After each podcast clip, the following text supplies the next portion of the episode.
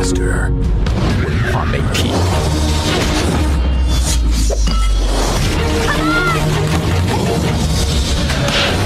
充电时间，文化媒体人。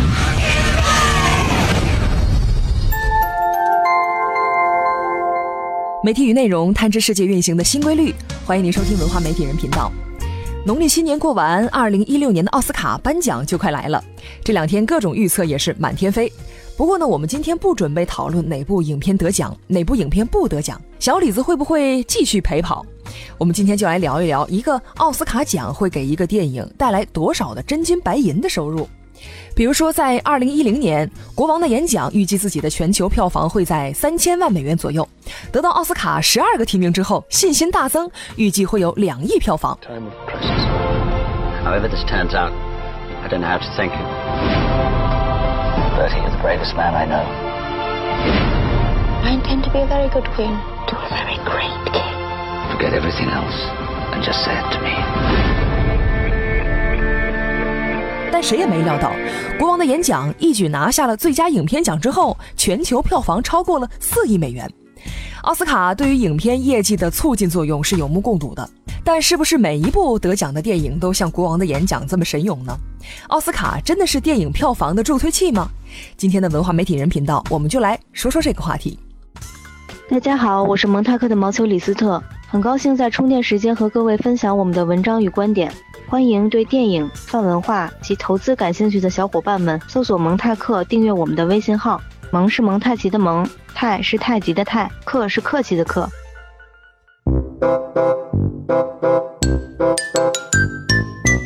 电影工作者梦寐以求的奥斯卡小金人的确很贵，据说制作一个要四百美元的成本，但这跟奥斯卡背后的意义来说，实在是微不足道。在过去的五年，奥斯卡获奖影片的平均制作成本是一千七百万美元，但是能收获平均八千两百万美元的票房，将近百分之四百的投资回报率，足以让全世界任何地方的商人都眼红。如果分成不同的阶段来看呢？拿奥斯卡最佳影片来说，在过去的五年时间里，一部最佳影片在提名前的票房占比是百分之四十二左右，获得提名后的票房占比是百分之三十六。拿下最佳电影奖之后，还有百分之二十二的票房。换句话说，奥斯卡最近爱电影的票房一大半是在获得提名后争取的。一个典型的例子是二零一零年的《成长教育》，在获得奥斯卡的最佳提名之前，这部电影才仅仅登上了美国五十块荧幕，而获奖之后，这个数量迅速涨到了八百块。看来外国人跟风的能力也不容小觑。此外呢，二零零四年《百万美元宝贝》在提名前的票房仅为八千五百万美元，而到了颁奖的前一天，票房就飙涨到了六亿美元。二零零八年的《黑马》《贫民窟的百万富翁》在斩获奥斯卡之后，获得了近一亿美元的票房。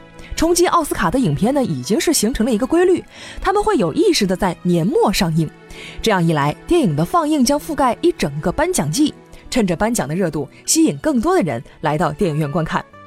奥斯卡的魅力呢，确实能够让一些电影起死回生。不过，电影市场上的超级英雄电影票房相当高，从来不需要拯救。奥斯卡似乎也不待见他们，似乎偏艺术、偏独立的电影才是奥斯卡的最爱。我们不妨听一听高晓松老师解释一下奥斯卡的口味。充电语录，基本上都是大片厂的独立部门做的半独立电影。大片厂大片子呢，一来烂的要死，二来呢，奥斯卡奖经过仔细计算，发现特大的片子得了奖以后，票房也就涨个百分之五、百分之十，就这样，所以就没什么意义，还不如给那中等的电影，那票房一下翻十倍，啊，所以行业奖的设置其实对行业是有巨大推动力的啊。在没有好电影的情况下，他的考量也是说，然后给这些电影奖，能让这些电影票房能一下翻十倍，这是第一。第二，鼓励大家说，在做超级英雄电影实在是成本越来越高。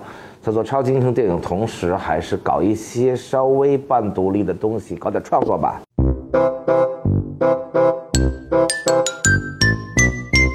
认真创作的电影自然能够获得奥斯卡的青睐，但是青睐的程度也不同。每年奥斯卡都有最佳影片、最佳男主、女主、男配、女配、剪辑、摄影等一堆奖，他们各自给票房带来的收益是不同的。根据严谨的统计，最佳影片最牛能带来将近一千四百万美元的票房，最佳导演紧随其后，有将近一千一百万美元的票房。最奇葩的是，最佳女配角有一百万美元的数据，不过是负的。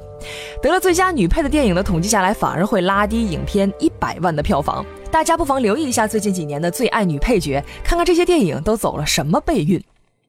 对影片本人来说，个人奖的含金量还是非常高的。一个演员呢，一旦得了一项奥斯卡最佳演员奖，至少能在下一部电影当中上涨百分之二十的片酬。也许这么赤裸裸的谈钱并不好，但是能够竞争奥斯卡的演员，目标是去追求艺术上的成就，才不会在乎这点钱呢。比如说《泰坦尼克号》里英俊潇洒的小李子。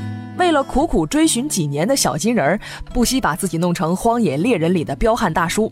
影帝马修麦康纳在《达拉斯买家俱乐部》里，据说瘦了四十二斤，前胸贴后背，简直就是虐待自己。回到电影上来看，奥斯卡带来的最直接的收益当然是票房。除此之外，奥斯卡还带动了 DVD 销售额。得奖的电影在下映后，通过发售 DVD 依旧可以卖出很多，同时网络上的下载量也会随着增加。总之，作为一个行业奖，奥斯卡本身就是商业逻辑上的一环，为好莱坞电影创造更多的利益是奥斯卡的重要功能。今日关键词。充电时间，今日关键词：奥斯卡。作为全球知名的电影奖项，有人对奥斯卡顶礼膜拜，有人对他不屑一顾。比如说，怪老头伍迪·艾伦，二十多次获得奥斯卡提名，任你怎么邀请，我一次也不许出席。奥斯卡的品味并不是人人都认同的。而且似乎呢也一直在变。回顾一下历史，上世纪三十年代的最佳电影，像《乱世佳人》《一夜风流》，票房也是最好的。七十年代的《教父》《片中片》等电影是最佳电影，也是票房冠军。但到了现在，票房最好的大电影几乎快拍成了奥斯卡的绝缘体。那么，为什么奥斯卡不青睐高票房电影了呢？恐怕还得去历史当中去找答案。今天您在充电时间的微信公众账号中回复“奥斯卡”三个字，就能收到这篇文章，跟您讨论讨论这个问题了。本期节目由库里企划制作，Loud News 老彭监制。感谢您的收听，我们下期再见。在交战之前，意念已经开战，因此一招。仪式，充电时间练就主流经营者的一招一式。